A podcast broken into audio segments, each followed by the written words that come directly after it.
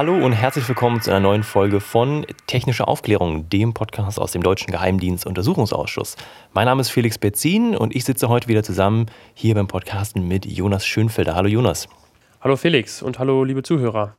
Das ist die 20. Folge. Wir nehmen am Sonntag, den 22. November auf und deswegen ist es heute auch nicht eine Folge über eine öffentliche Ausschusssitzung. Die finden ja bekannterweise nicht am Wochenende statt, sondern unter der Woche, sondern heute geht es wieder um ein übergeordnetes Thema und dazu haben wir uns einen Gast eingeladen, den kennt ihr auch schon, wenn ihr schon von Anfang an zuhört. Heute begrüßen wir nämlich wieder Daniel Messner. Hallo Daniel. Hallo, schön, dass ich wieder dabei sein darf. Ja, Daniel, schön, dass du dabei bist und uns wieder eine Gastfolge, ein Geschenk aus Österreich mitgebracht hast.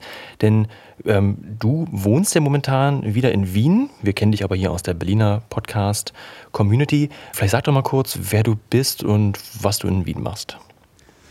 Hallo, ja, ich bin ähm, Daniel, bin Podcaster und mache momentan aktiv die Formate Coding History und Zeitsprung. Und ich habe ja damals schon mit Thomas Lohninger äh, eine Folge für technische Aufklärung gemacht zur, ähm, zum Staatsschutzgesetz. Und das war die Folge 14? Genau, und da in Vorbereitung war ja auch schon ein Interview mit ähm, Peter Pilz, wo es eine, eine, direkte Verbindung zum Untersuchungsausschuss gibt. Und ähm, ja, das gibt es sozusagen heute zu hören. Ja, sehr schön. Bevor wir da einsteigen, ist aber noch zu erwähnen, dass du frisch äh, gebackener Doktor bist. Also herzlichen Glückwunsch dazu, Daniel. Vielen Dank. Ja, herzlichen Glückwunsch. Darauf aufbauend auch noch, ähm, du hast ja eben schon gesagt, du machst den Podcast Coding History und da wollte ich die letzte Folge erwähnen, die hat mir sehr gut gefallen. Da hast du nämlich mit Starbuck vom CCC gesprochen über Biometrie, also so ein bisschen die Geschichte der Biometrie, der Biometrie auch in der Strafverfolgung. Das ist ja auch Thema deiner Doktorarbeit gewesen. Genau. Und Genau, und das war irgendwie eine sehr schöne Folge, wo ihr eben auch den aktuellen Stand abgedeckt habt. Also wie, wie einfach ist es, so einen iPhone-Fingerprint-Sensor äh, zu umgehen und was muss man da so machen. Ähm, war Fall sehr interessant und hörenswert. Werden wir auch verlinken. Vielen Dank. Das hat sich wirklich super ergeben, weil ähm, in, meiner, in meiner Arbeit geht es auch um die Geschichte der Biometrie, also um die Frage, wie sie erfunden wurde und welche Techniken eingesetzt wurden.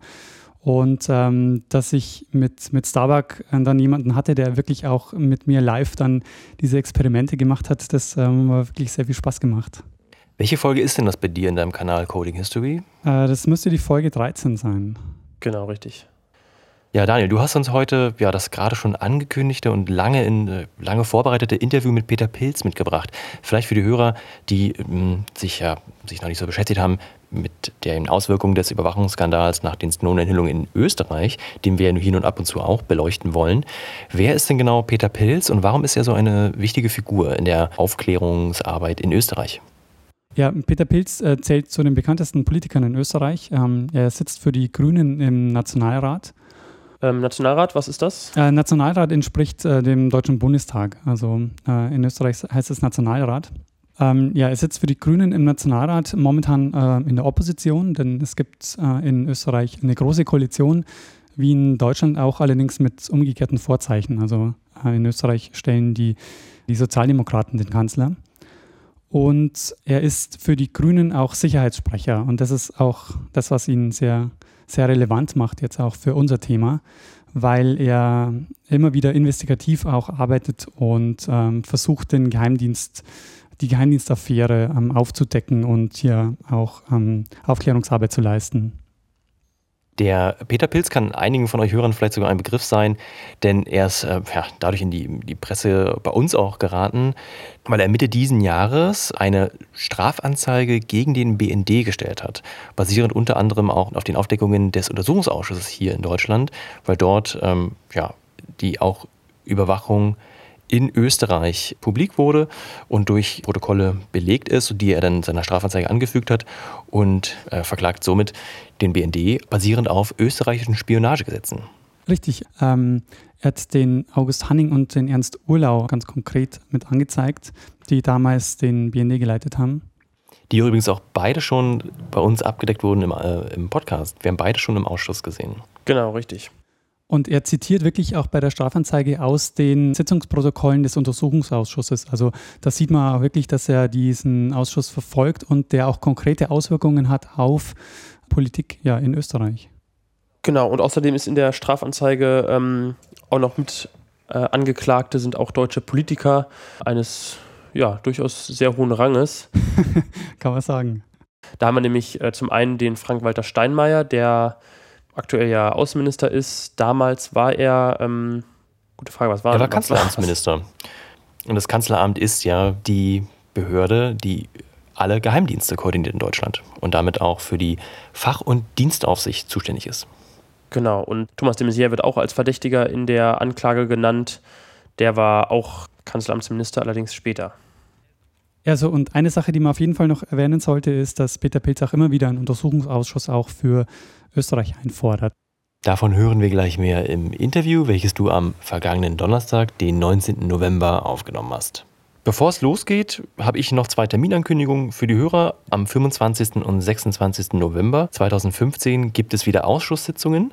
Ihr könnt euch dafür noch anmelden. Geht einfach auf bundestag.de, sucht euch den ersten Untersuchungsausschuss und da gibt es dann die Infos, wie man sich anmeldet mit der entsprechenden E-Mail-Adresse und ja, die Daten, die ihr einreichen müsst. Name, Geburtsort, Geburtsdatum und dann seid ihr auf der Liste für alle, die das nicht schaffen oder aus zeitlichen Gründen oder aus örtlichen Gründen oder sonst warum. Wir werden natürlich da sein. Wir werden ähm, wieder jeweils Folgen produzieren über die jeweiligen öffentlichen Sitzungen und dann hören wir uns also schon in ein paar Tagen wieder.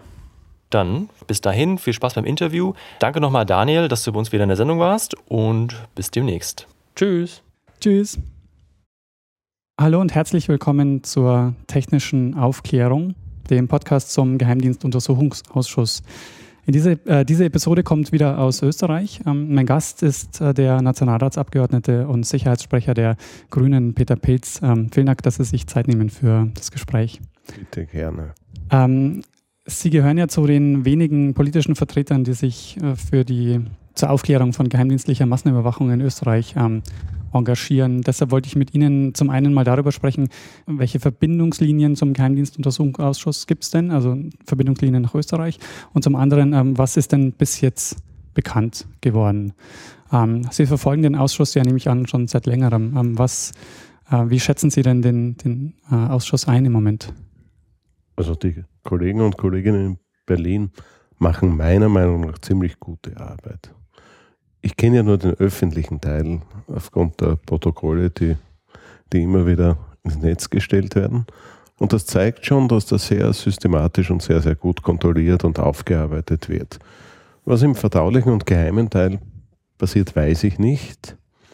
Aber für mich waren die, die Ergebnisse des deutschen Ausschusses der Grund, mir Dokumente zu besorgen. Und diese Dokumente, die ich der Staatsanwaltschaft Wien übergeben habe, dokumentieren lückenlos organisierte Spionage von NSA und BND im Auftrag des deutschen Bundeskanzleramtes gegen Staaten wie Österreich. Insgesamt geht es um 23 Mitgliedstaaten der EU und eine ganze Reihe anderer Staaten.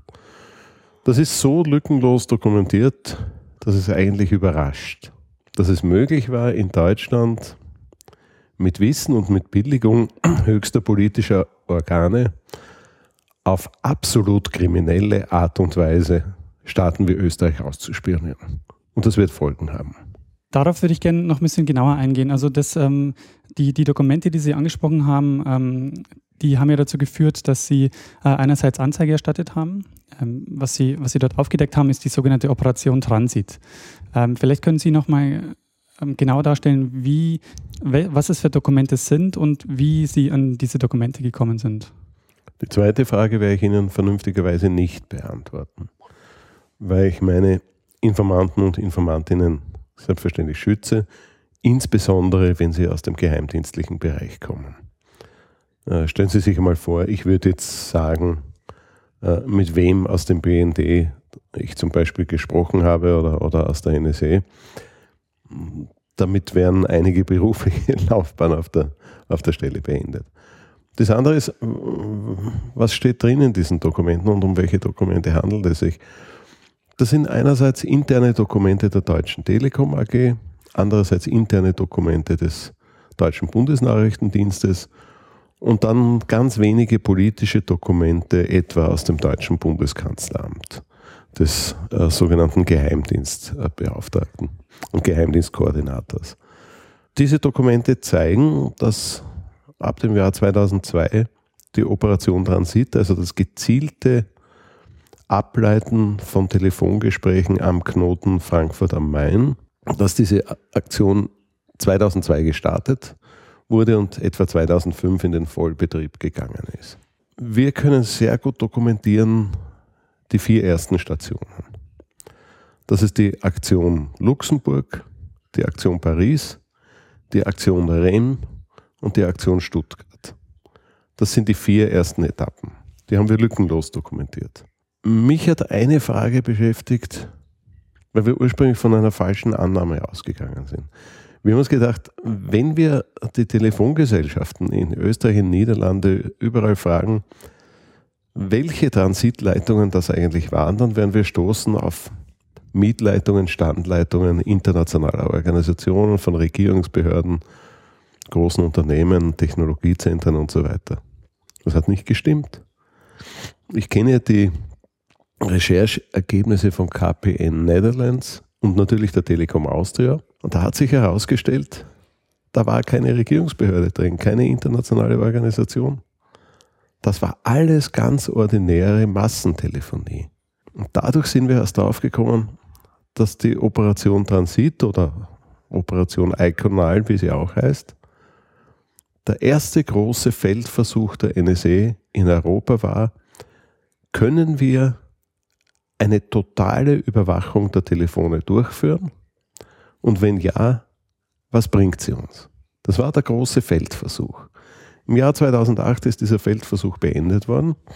Nicht, weil man Bedenken hatte, es war den Beteiligten klar, dass man hier im schwerstkriminellen Bereich unterwegs ist, sondern weil sich die Technik vollkommen geändert hatte und man ist damals von äh, äh, leitungsgestützter Vermittlung auf Paketvermittlung übergegangen. Dadurch hat es völlig andere Spionage- und Abhörprogramme gegeben und man ist von 2 Megabit Leitungen auf 16 und 64 Megabit Leitungen übergegangen. Diese Dokumente haben wir, diese Dokumente, wo BND der Deutschen Telekom sagt, okay, und jetzt ab auf die großen Leitungen. Und von da weg müssen wir jetzt neue Dokumente beschaffen und da bin ich gerade dabei. Welche Rolle spielt denn der BND-Untersuchungsausschuss dabei? Also ist dort auch bekannt, äh, sind dort auch Dinge bekannt geworden, die Auswirkungen haben auf äh, die Untersuchungen, die Sie dort ähm, Ja, hören? natürlich. Etliches von dem, was wir herausgefunden haben, haben wir erst verstanden äh, durch, das, durch das Studieren der Protokolle des Untersuchungsausschusses. Nur die Dokumente, über die ich verfüge, sind keine Dokumente des deutschen Untersuchungsausschusses.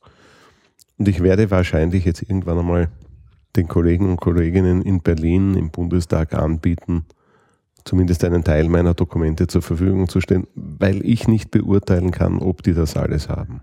Eine Konsequenz äh, dieser, dieser Dokumente, ähm, die Sie, oder eine Konsequenz der Aufarbeitung der Dokumente ist, dass Sie Strafanzeige gestellt haben ähm, gegen zwei ähm, Minister in Deutschland, also gegen Frank-Walter Steinmeier und ähm, Thomas de Maizière. Und äh, Sie haben auch äh, die damaligen äh, BND-Chefs ähm, August Hanning und Ernst Urlau angezeigt. Äh, können Sie vielleicht über, die, über diese Anzeige noch die, also ein bisschen über die Hintergründe ähm, erklären? Das ist ja in den Dokumenten gut, äh, gut beschrieben, dass es sich bei diesen Personen um die Haupttäter bzw. um offensichtlich die Auftraggeber handelt. Äh, uns war klar, dass wir ein einziges Problem haben und das ist das Problem der Verjährung, weil Spionagevorwürfe auch nach österreichischem Recht nach fünf Jahren verjähren. Das heißt, in der Praxis muss sich Steinmeier nicht fürchten, auch wenn er Anfang der 2000er Jahre kriminell geworden ist, wird er wegen dieser Delikte in Österreich nicht eingesperrt werden. Bei dem Messier müssen wir nochmal genauer nachschauen. Aber um konkret Personen vor Gericht zu stellen und dann möglicherweise auch, auch zu verurteilen, brauchen wir Sachbeweise innerhalb dieser Fünfjahresfrist. Deshalb wird das Verfahren von der Staatsanwaltschaft Wien jetzt gegen unbekannte Täter und Täterinnen geführt. Wir müssen jetzt versuchen, äh, Sachbeweise innerhalb des Verjährungszeitraums zu finden. Das wird uns sicherlich gelingen. Unser Problem ist nur, dass wir als Abgeordnete im österreichischen Parlament die Aufgabe der Spionageabwehr übernehmen müssen, weil unsere Spionageabwehr de facto außer Kraft gesetzt ist. Bei uns ist, und das ist ein Riesenproblem, die Spionageabwehr Teil des österreichischen Verfassungsschutzes. Und der Verfassungsschutz ist sowas wie der kleine Bruder des deutschen BND und der kleinste Bruder der CIA. Und das ist in Österreich noch nie vorgekommen, dass ein kleinster Bruder zum etwas größeren oder sogar zum mittleren und, und schon gar nicht zum großen Bruder gegenüber unfolgsam wird. Das heißt, unser, unser Verfassungsschutz ist in der Spionageabwehr eine absolute Karikatur. Immer wenn ich eine Pressekonferenz mache und Dokumente veröffentliche, warte ich zwei Wochen und der Verfassungsschutz kommt nicht und fragt mich nicht nach diesen Dokumenten. Und dann muss ich öffentlich unsere Spionageabwehr dazu zwingen, dass sie mich hier im Büro besucht und in die Dokumente einschauen nimmt. Und dann frage ich unsere Innenministerin, naja, wie, wie wollen Sie jetzt diesen Kriminalfall in Deutschland aufklären? Sie sagt darauf, mittels Rechtshilfe. Und ich sage dann, na, und wen werden Sie mit der Rechtshilfe beauftragen oder wen werden Sie ersuchen? Sagt sie, na, selbstverständlich den Bundesnachrichtendienst. Und damit ist die Sache bereits erledigt. Na, sinnvollerweise, wenn wir terroristische Anschläge verhindern wollen, müssen unsere Nachrichtendienste zusammenarbeiten. Voraussetzung ist aber strengste Kontrolle und die gibt es derzeit nicht. Wenn wir eine lückenlose parlamentarische Kontrolle mit hoher technischer Expertise haben, dann können wir auch den rechtsstaatlichen Charakter dieser Zusammenarbeit sicherstellen. Das funktioniert nicht und ein zweites Problem haben wir, das zeigen die Anschläge von Paris. Es gibt keine funktionierende nachrichtendienstliche Kooperation auf europäischer Ebene. Deutschen, die Franzosen, die Briten, alle sind Tag und Nacht beschäftigt, sich gegenseitig zu bespitzeln. Und wenn man nichts anderes zu tun hat, als sich gegenseitig zu bespitzeln, dann bleibt halt die Zusammenarbeit auf der Strecke. Diejenigen, die von dem europäischen Geheimdienstchaos und den illegalen Praktiken der, äh, der, der, französischen, der britischen, der deutschen, vieler anderer Dienste profitieren, sind die Terroristen. Als Terrorist musst du dich heute nur sehr beschränkt vor europäischen Nachrichtendiensten fürchten, weil die sind in erster Linie mit sich selbst beschäftigt. Ich würde gerne nochmal auf die, auf die Stellung Österreichs eingehen, weil ich denke, dass, dass es ist doch sehr überraschend, dass es sehr wenig Thema ist, äh, inwiefern hier Massenüberwachung ähm, stattfindet. Nein, bei uns ist das sogar ein sehr großes Thema, weniger öffentlich als im Parlament. Genau, das ist aber, denke ich, das, äh, das Problem. Dass es, es gibt sehr wenig investigativen Journalismus, es gibt sehr wenig Initiativen, die zeigen, ähm, die, die versuchen, ähm, Aufklärungsarbeit zu, zu leisten. Ja, das ist ein Problem in Österreich. Wir machen im Parlament teilweise auch die Arbeit der Journalisten. Wenn es die Medien nicht selbst machen, dann müssen wir das bis zu einem gewissen Grad. Ich bin auch nicht glücklich damit. Aber wir haben im Parlament einen Konsens hergestellt, dass wir uns diese NSE und BND-Aktivitäten nicht bieten lassen. Es gibt einen einstimmigen Beschluss des österreichischen Parlaments, dass wir diese, äh, diese Spionage, die deutsch-amerikanische Spionage gegen Österreich nicht nur verurteilen, sondern strafrechtliche und politische Konsequenzen fordern. Und wir waren jetzt dreimal auf Einladung amerikanischer Abgeordneter im Kongress in Washington, jetzt vor wenigen Wochen das letzte Mal. Und die wissen inzwischen, dass wir Österreicher, was NSE und BND und andere betrifft, ein Sonderfall sind. Wir lassen uns das nicht mehr bieten. Und wenn sie nicht lernen, unsere Gesetze zu befolgen, dann stellen wir sie vor Gericht und schmeißen die Herrschaften aus Österreich raus. Die haben bei uns nichts verloren. Dieses ganze, dieses ganze Abhörpack aus Deutschland und Amerika werden wir dahin befördern, wo sie gehören, nämlich vor Gericht und raus aus Österreich. Das heißt, ich nehme an, der erste Schritt, ähm, den Sie ja auch fordern, wäre, einen Untersuchungsausschuss einzurichten. Da gibt es im Grunde einen Konsens bei uns im Parlament. Nur wir haben gesagt, wir warten mit der Einsetzung, äh, bis es mehr Ergebnisse bei den gerichtlichen Untersuchungen gibt und bis es auch mehr für uns nachvollziehbare Ergebnisse in Berlin gibt. Und wir werden ja nicht nur untersuchen, was ist in Deutschland und in, in den USA gegen uns passiert. Wir müssen uns ja auch anschauen, wie funktioniert die Zusammenarbeit zwischen unserem Heeresnachrichtenamt und der NSA? Sind auch in Österreich Selektoren zum Einsatz gekommen? Und wenn ja, welche Selektoren sind das?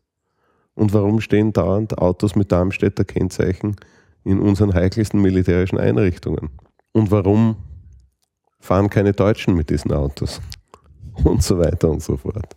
Sie haben gesagt, es gibt einen Konsens darüber im Parlament. Ähm, jetzt wäre die Frage, besteht der Konsens zwischen den Oppositionsparteien oder besteht der Konsens auch äh, innerhalb des Parlaments auch mit den Regierungsparteien? Diesen Beschluss haben wir einstimmig gefasst und ich arbeite in, in dieser ganzen Angelegenheit sehr eng mit den beiden Regierungsparteien zusammen. Wir haben kein, kein Problem in Österreich in dieser Frage, das vergleichbar ist, dass meine deutschen Freunde etwa mit CDU und CSU haben so die, die, die, größten, die größten Punkte, die wir jetzt angesprochen haben, waren einerseits ähm, die, die Strafanzeige, die sie gestellt haben und ähm, die, das Veröffentlichen der, ähm, der Dokumente zu Iconal bzw. der Operation Transit. Ähm, welche Aspekte sind denn seit, ich sag mal, seit den Snowden Leaks noch bekannt geworden, die Verbindung zu Österreich haben? Denn es ist ja völlig klar, dass Österreich ein besonderen Status hat durch die Neutralität auf der einen Seite und durch Wien, das einfach ein, durch die internationalen Organisationen ein sehr, sehr beliebtes Ziel ist auch von Überwachungsmaßnahmen. Also die amerikanischen Kollegen im Kongress sagen mir immer wieder, es gibt zwei Hotspots der Spionage aus amerikanischer Sicht. Das ist New York und das ist Wien. Und wir wissen in Wien, dass die Rechner der OSZE längst angegriffen und gehackt worden sind. Ich gehe davon aus, dass das bei der OPEC ganz genauso ist. Wir sind, glaube ich, die einzige europäische Stadt mit zwei Standorten des Special Collection Service von NSA und CIA. Der eine wie üblich am Dach der amerikanischen Botschaft, der zweite am Dach der amerikanischen Mission zu den Vereinten Nationen. Von diesem Dach kann man zufällig direkt in mein Wohnzimmer reinschauen. Das ist so so mein, mein morgendlicher und ab, abendlicher Blick auf die getarnten amerikanischen Spionageantennen. Wir kennen den, den Human-Befehl aus dem State Department aus dem Juli 2007, mit dem die damalige Außenministerin Hillary Clinton ihre sogenannten Country Teams an den US-Botschaften beauftragt hat, alle persönlichen Daten, das heißt eben die Selektoren, des UN-Personals auszuspionieren. Das ist ein wirklich unverschämter, offener Spionagebefehl. Wir kennen die Struktur der amerikanischen Spionage. Wir wissen zum Teil, wer die Straight Reporting Officers der sogenannten Country Teams sind. Wir wissen zum Teil, in welchen Firmen die Non-State Members, welchen amerikanischen Firmen die Non-State Members im, im Management sitzen dürften, insbesondere in Wien. Wir wissen einiges. Wir wissen über die Amerikaner wesentlich mehr als über die Briten, die Franzosen, die Chinesen oder die Russen. Wir wissen auch, dass die, dass die amerikanischen Dienste technisch extrem hochgerüstet sind, in Verbindung mit den britischen Diensten. Im Gegensatz etwa zum russischen FSB, der ja etwas traditioneller und brachialer agiert. Also wenn die Amerikaner den Full-Take versuchen, dann tendieren die Russen eher so zur organisierten Ermordung einzelner Personen mitten in Wien. Da gibt es schon einen ziemlichen Unterschied der geheimdienstlichen Kulturen. Was würden Sie denn sagen, wäre eine, wär eine Lösung, die Sie, die Sie anstreben würden? Also Sie haben auf der einen Seite äh, Anzeige erstattet und äh, versuchen das Ganze rechtlich aufzuarbeiten, aber hm, vielleicht braucht es ja auch insgesamt einen Sinneswandel, was ähm, überhaupt geheimdienstliche Aktivitäten betrifft. Wenn man gemeinsam Gefahren wie islamistischen Terrorismus oder rechtsextremen innereuropäischen Terrorismus bekämpfen und, und, auch im Vorfeld verhindern will, muss man zusammenarbeiten. Und zwar auf strenger rechtsstaatlicher Basis. Der erste Schritt heißt jetzt einmal Aufklärung all dessen, was vorgefallen ist. Da sind wir dabei. Und einen Teil werden wir durchaus aufklären können. Zweite Teil heißt Strafverfahren. Die Verantwortlichen vor Gericht stellen und wenn es gerechtfertigt ist, auch verurteilen und einsperren.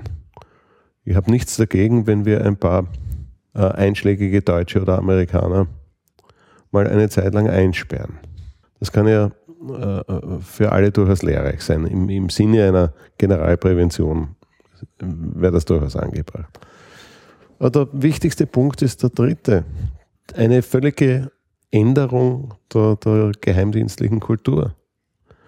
Wir müssen aus unseren Geheimdiensten, soweit wir sie brauchen, wieder rechtsstaatliche Instrumente machen. Und wir müssen sie einbinden in eine gemeinsame europäische Sicherheitspolitik. Und da sind wir weit davon entfernt. Weil Sie den Punkt angesprochen haben, ähm, dann auch die Strafverfahren äh, weiterzuführen und auch die, ähm, die dann so weit führen, dass, dass dann auch Leute ähm, eingesperrt werden. Ähm, ist es realistisch, eine Anzeige gegen äh, Thomas de Maizière zu haben, der dann, äh, der dann dafür ins Gefängnis geht? Realistisch ist in einem Rechtsstaat alles.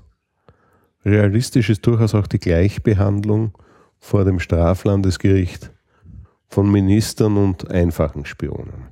Dass das politisch nicht immer leicht durchsetzbar ist, ist ja selbstverständlich. Aber wenn wir hier den Rechtsstaat durchsetzen wollen, müssen wir vor allem die Auftraggeber vor Gericht stellen. Ich würde zum, zum Ende hin noch gerne nochmal nachfragen, wie Sie denn die, die Chancen sehen, ähm, weitere Dokumente zu bekommen. Also gibt es so eine, so eine Kultur der Aufklärung, wo es dann auch Bereitschaft gibt, ähm, stärker auch ähm, Dokumente zum Beispiel zur Verfügung zu stellen und hier auch einfach eine, eine größere Bereitschaft irgendwie zu, zur Aufklärung, die, die sich vielleicht durch solche ersten, durch solche Sachen wie, wie eine Anzeige auch ähm, Leute ermutigen lassen, äh, weiter mitzuhelfen. Naja, wir sind natürlich in hohem Maß auf Whistleblower angewiesen, weil die offiziellen, in dem Fall deutschen Behörden, ihre Geheimnisse und speziell ihre kriminellen Geheimnisse nicht freiwillig preisgeben. Deshalb auch an dieser Stelle mein Appell, liebe Mitarbeiterinnen und Mitarbeiter des Bundesnachrichtendienstes, seid so freundlich und verratet mir eure einschlägigen Geheimnisse. Ich werde die Quellen schützen. Ich habe noch nie jemanden verpfiffen.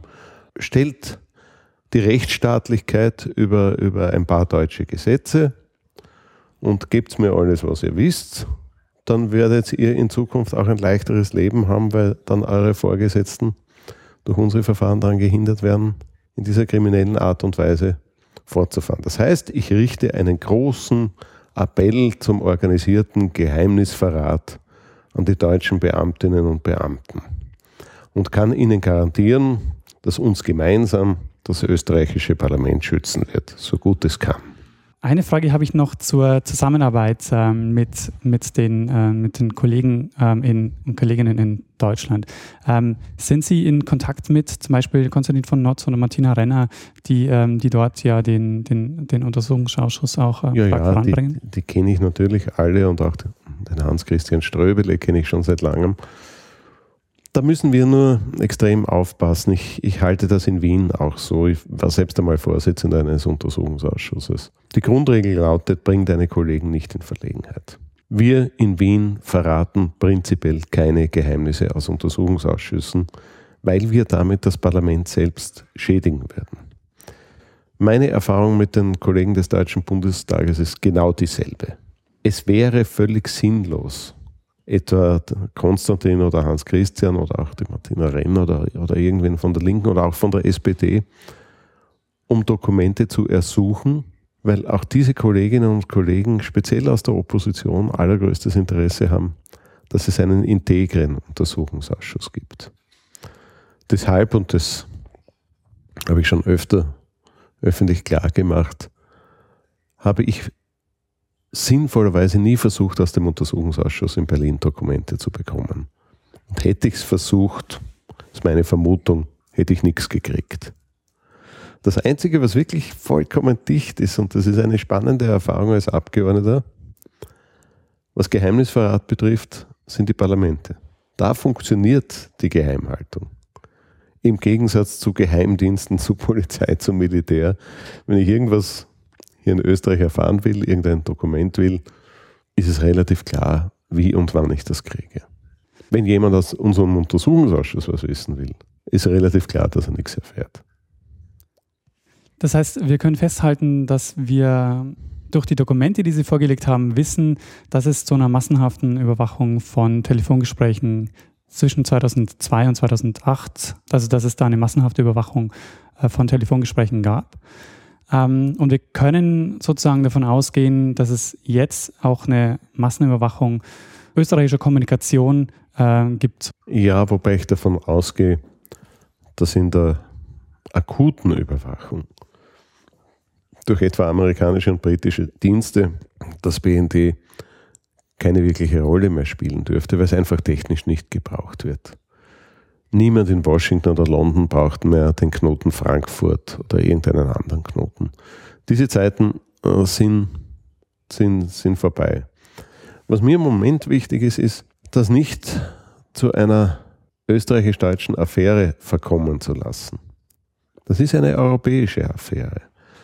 Und deswegen fahre ich von einer europäischen Hauptstadt zur anderen und spreche dort mit den Kollegen und Kolleginnen der jeweiligen Parlamente und wir vereinbaren gemeinsame Vorgangsweisen.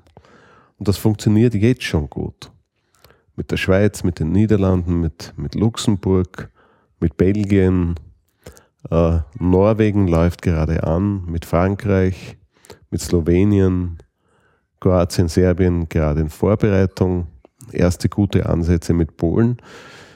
Wir brauchen nicht nur eine Eingreisung der deutsch-amerikanischen Spionage durch die Strafgerichte in ganz Europa, sondern wir brauchen auch eine Allianz von Abgeordneten, die eine neue Rechtskultur im Sicherheitsbereich schaffen wollen.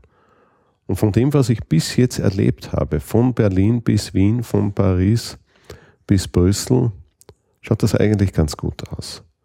Wir werden die Parlamente nützen, um die Geheimdienste wieder in ihre Schranken zu weisen.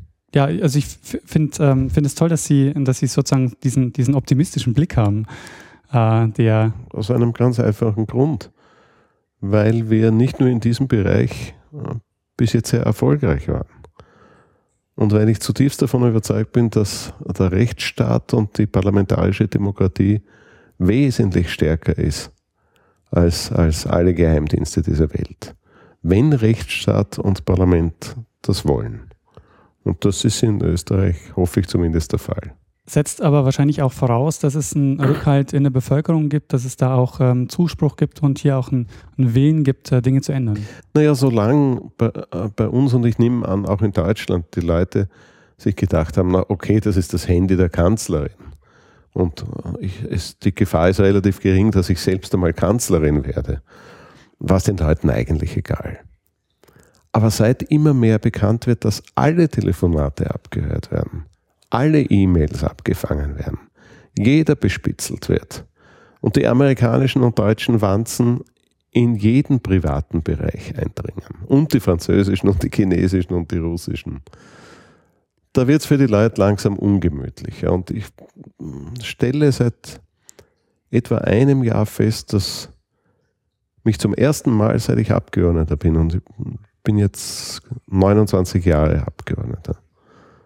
Zum ersten Mal sprechen mich Leute auf der Straße an und sagen, wie ist das eigentlich mit meinem Handy? Und ich sage den Leuten drauf, du musst dich daran gewöhnen, dass du eine Wanze eingesteckt hast, für diese Wanze sogar Gebühren zahlst. Und wir werden alles in unserer Macht Stehende versuchen, dass wir aus der Wanze in deiner Hosentasche wieder ein ganz normales Telefon machen. Ja, ich würde sagen, das sind, äh, ist doch ein, ein, schönes Schlusswort und ähm, ich hoffe, dass Sie recht haben und dass es nicht eher äh, in eine Dystopie ähm, abdriftet als in eine, ja, eine, eine, so, eine dass, es, dass sich sozusagen positiv wieder, äh, wieder wendet. Den Eindruck, denke ich, kann man in den letzten Jahren ja durchaus haben, dass man, dass man eher Angst hat, dass diese ähm, ja, geheimdienstlichen Maßnahmen ja eher überhand nehmen, als, als noch eingedämmt werden. Jetzt werden Sie sehen, dass amerikanische und russische Spione jetzt ratlos da sitzen und versuchen draufzukommen, was sie mit dem Wort Dystopie gemeint haben. Ja, es wird wahrscheinlich in den Selektionlisten auftauchen. Okay. Danke für das äh, Gespräch. Bitte gern.